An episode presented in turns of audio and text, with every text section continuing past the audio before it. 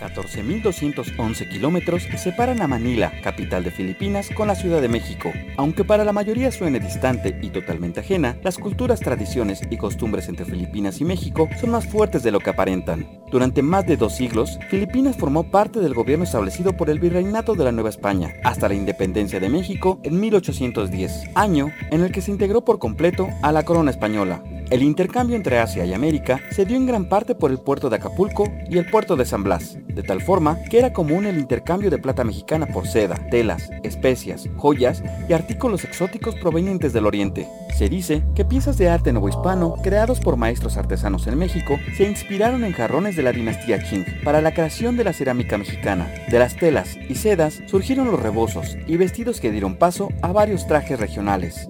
Con el movimiento de independencia en México, varios fueron los independentistas enviados a Filipinas a cumplir condenas exiliados de nuestro país. Muchos de ellos se establecieron y formaron familias, fortaleciendo el intercambio cultural entre ambos países e incluso expandieron el pensamiento de libertad, lo que posteriormente propició el movimiento de independencia de Filipinas.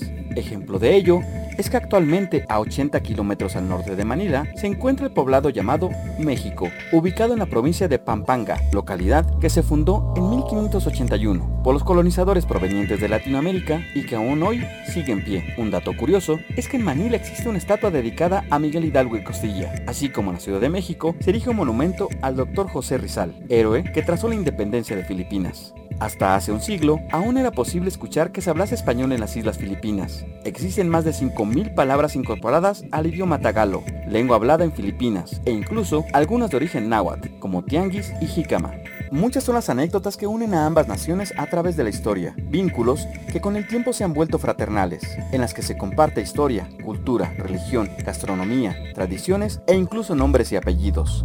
Durante el siglo XX, gran parte de los movimientos armados en todo el mundo se caracterizaron por la descolonización de regiones ubicadas en África, Asia y Latinoamérica. Un ejemplo de ello es Filipinas, que durante su historia sufrió la colonización española, norteamericana y japonesa. Alguien que conoce muy bien este tema es Kidla Takimik, considerado el padre del cine independiente filipino y homenajeado internacional en el Guanajuato International Film Festival, recientemente celebrado en el estado de Guanajuato, México. Ok, uh, buenos días. Yo soy un cineasta filipino que aquí en Guanajuato Festival Internacional. Ok, mi español es uh, muy poco. En Filipinas estaba una colonia también de España. Eh, establecido una educación, sistema de educación pública. Eh, uh, los filipinos uh, hablan inglés, no, no inglés, americano, más que eh, no hay obligado el, español. So, good morning everybody. okay, I am an independent filmmaker since 45 years. Soy un director de cine independiente desde hace más de 45 años aproximadamente. y sí, utilizo pues la tecnología del video, creo que es importante no pelearse con la tecnología, sino aprovecharla. Creo que es una herramienta buena para que más personas puedan puedan grabar, puedan hacer sus videos, pero una cosa es poder grabar un video y otra cosa es poder contar una buena historia. Entonces, esta es una gran herramienta para seguir creando eh, arte independiente, cine independiente. La presencia de Tajimic en el festival logró cautivar la mirada curiosa de aquellos con apetito fílmico, que mira la sociedad desde un punto crítico y no desde el convencionalismo hollywoodense. Tajimic se formó como economista en los Estados Unidos durante la llamada Guerra Fría. La exploración espacial y la llegada del hombre a la luna marcaron su vida para siempre, hecho que refleja en su trabajo cinematográfico. Es difícil encasillar el trabajo de Kidlat, quien explora géneros como el documental y la ficción, y que al mismo tiempo crea un lenguaje de poder reflexivo, casi filosófico, acerca de una sociedad que hoy basa su modo y estilo de vida en el capitalismo. La importancia del amor al prójimo, la interacción y la resistencia al mundo capitalista son temas comunes en cintas de Tajimic, como Turumba, de 1981, obra de ciencia ficción que se centra en la familia Cadu, protagonista de la historia, artesanos indígenas de juguetes, que con la llegada de la modernidad a su pueblo, se ven envueltos en la vorágine del consumismo.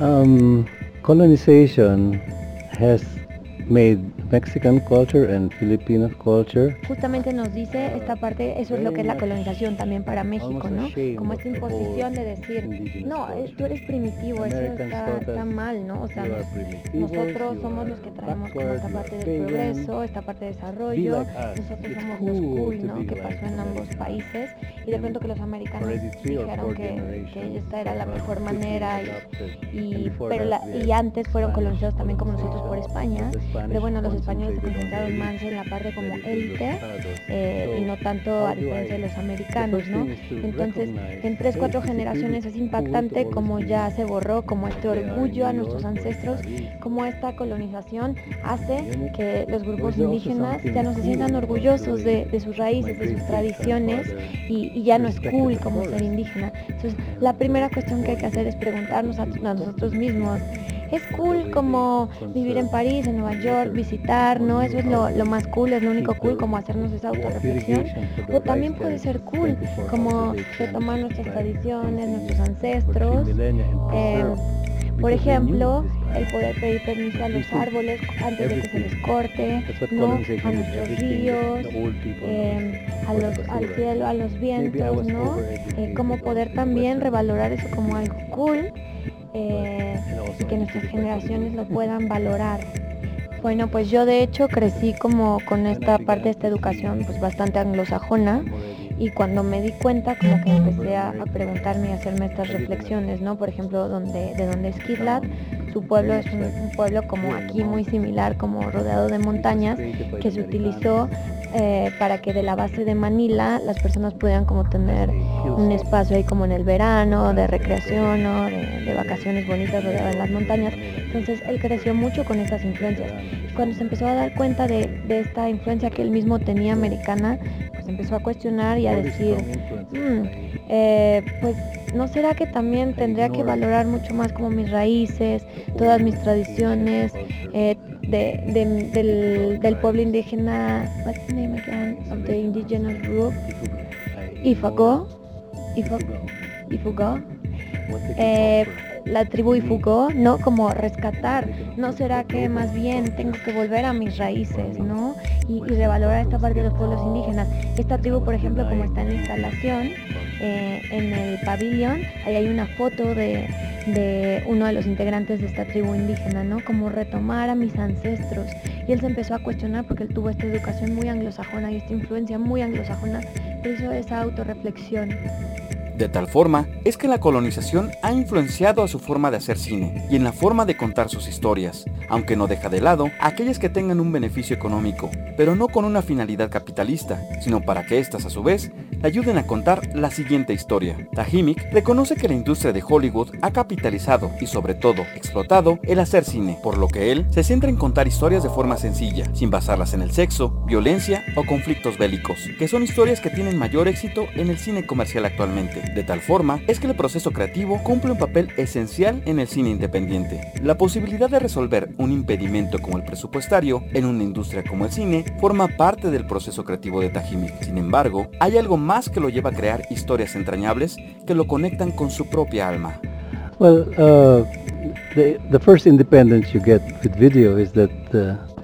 Eh, justamente lo que nos permite el video, esta tecnología, es te da mucha más independencia, principalmente independencia del dinero, de necesitar este presupuesto, ya que se vuelve más democrático y, este permite que no haya una dependencia al dinero y, a tener que de pronto depender de un productor y de sus propios deseos, ¿no?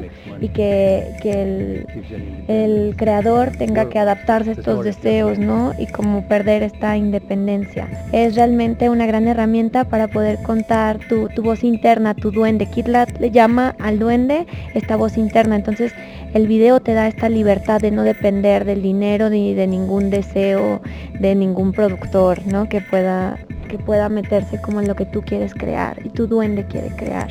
El duende, uh, para mí, el, duende es de energía por uh, por hacer un cuento o una historia que la motivación es la, historia de mi duende. como te explicaba lo del duende, el duende es esa fuerza interna que me permite contar historias en contraposición con esta fuerza del dinero, que es la que guía este contar de las historias, ¿no? Es a partir del duende, esta fuerza interna que se cuentan las historias y no a partir de la fuerza del dinero. My, my duende is different from your duende or her duende. Así que mi duende es diferente al tuyo, es diferente al mío, es diferente al duende de todos, porque cada uno tenemos circunstancias diferentes, hemos crecido en lugares diferentes, tenemos una perspectiva diferente y esa es la magia de que, de que los duendes de cada uno puedan contar estas historias. y no caes eh, en repetir las mismas historias que todos estamos contando y que de pronto se nos impone. Esto es lo que nos permite el duende, es la voz interna de cada uno y cada uno tiene esta perspectiva diferente de su duende. Durante su homenaje en el Guanajuato International Film Festival, Tajimik sorprendió al público por su acercamiento, calidez y humildad. Durante su masterclass, así como durante su homenaje, en ningún momento dejó pasar la oportunidad para invitar al público a volverse más introspectivo, de ver hacia adentro y enaltecer sus propias raíces. Kitlar Tajimik es sin duda un ejemplo de ese cine que vale la pena voltear a ver, que nos sigue los estereotipos occidentales y que nos brinda un espacio para la reflexión. Quisiéramos agradecer al Guanajuato International Film Festival, así como a Viviana Garmendia por su apoyo en la realización y traducción de esta entrevista. Si quieres volver a escuchar este reportaje y la nota completa, no dejes de visitar ibero909.fm, así como seguirnos en las diferentes redes sociales como Ibero909. Guión, locución, preproducción e investigación, Edgar Martínez.